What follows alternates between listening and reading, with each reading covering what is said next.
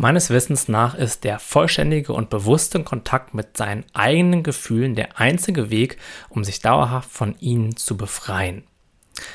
Wichtig ist dabei auch, dass wir das regelmäßig tun, dass wir uns bestimmte Routinen am Tag einteilen, in denen wir uns eben nur mit uns selbst und mit unserem Innenleben beschäftigen.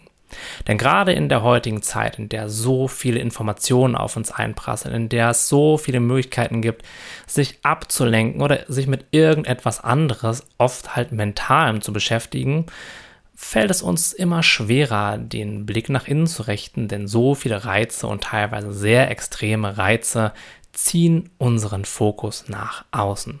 Meiner Meinung nach sind auch die meisten sogenannten psychischen Erkrankungen nichts, was vom Himmel fällt.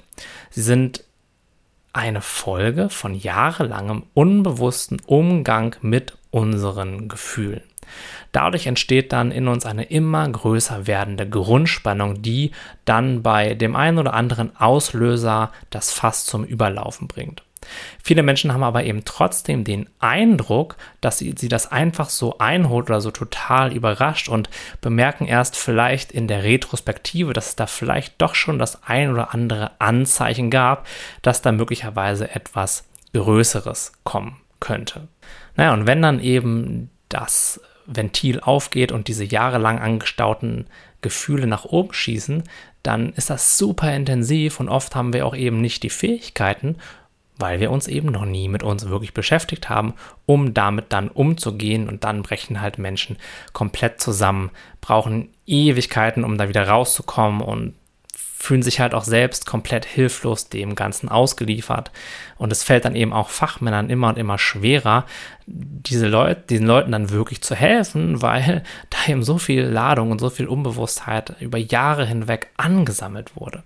Und ich glaube, in den aller, allermeisten Fällen könnten sich solche harten Erlebnisse vermeiden lassen, wenn wir eine gewisse Regelmäßigkeit an den Tag legen würden, uns mit uns selbst zu beschäftigen und eben so zu vermeiden, dass sich über Jahre oder möglicherweise auch nur Monate eben diese Gefühle immer weiter anstauen können. Wir alle putzen uns morgens die Zähne oder nehmen eine Dusche. Das heißt, für die Hygiene des Körpers ist oft gesorgt. Wir ziehen frische Klamotten an und ja, putzen auch ab und zu mal die Wohnung. Aber mit unserem Innenleben sieht das eben oft ganz anders aus. Diese Psychohygiene, wenn man das so nennen möchte, ist nichts, was so landläufig bekannt ist, beziehungsweise was irgendwie uns schon von Kindesbeinen an beigebracht wird, sondern das ist etwas, was eigentlich gar nicht existiert. Wenn man sowas macht, dann hat man Glück gehabt, weil man entweder ein sehr bewusstes Elternteil hatte oder aus irgendwelchen Zufällen selbst darauf gekommen ist, dass es vielleicht Sinn ergibt. Aber die allermeisten Menschen die stolpern so ein bisschen ins Leben rein, ohne jemals das richtige Handwerkszeug dafür mitbekommen zu haben, um eben regelmäßig das, was sich da so eben anstaut, dann auch bewusst zu verarbeiten. Und so kommt es dann eben dazu, dass immer und immer mehr Leute immer mehr in die Ablenkung gehen müssen, weil es das Einzige ist, was sie kennen, um mit diesen Gefühlen umzugehen. Und das führt eben dann nicht zu dem Erfolg, dass wir halt denken, so, hey, dieses Gefühl ist jetzt wirklich weg, sondern es wird halt unterdrückt und das wird höchstens dazu führen, dass wir es kurzzeitig weniger fühlen, was sich dann etwas besser anfühlt, aber es ist eben keine, kein bewusster Umgang und keine wirkliche innere Reinigung. Also macht es halt so viel Sinn, zu lernen, liebevoll mit sich in Kontakt zu gehen und das jeden Tag. Sich zu fragen, hey, wo habe ich denn heute emotionalen Schmerz erlebt?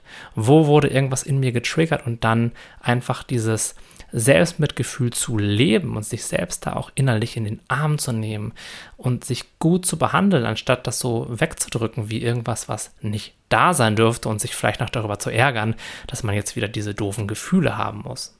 Und durch diese regelmäßige Auseinandersetzung und diese regelmäßige Übung können wir auch jetzt noch, falls sich da schon einiges angestaut hat, eben anfangen, diesen Berg Schritt für Schritt abzutragen und so für mehr innere Leichtigkeit und für mehr innere Freiheit zu sorgen, selbst wenn wir das bisher noch nicht so regelmäßig in unser Leben integriert haben.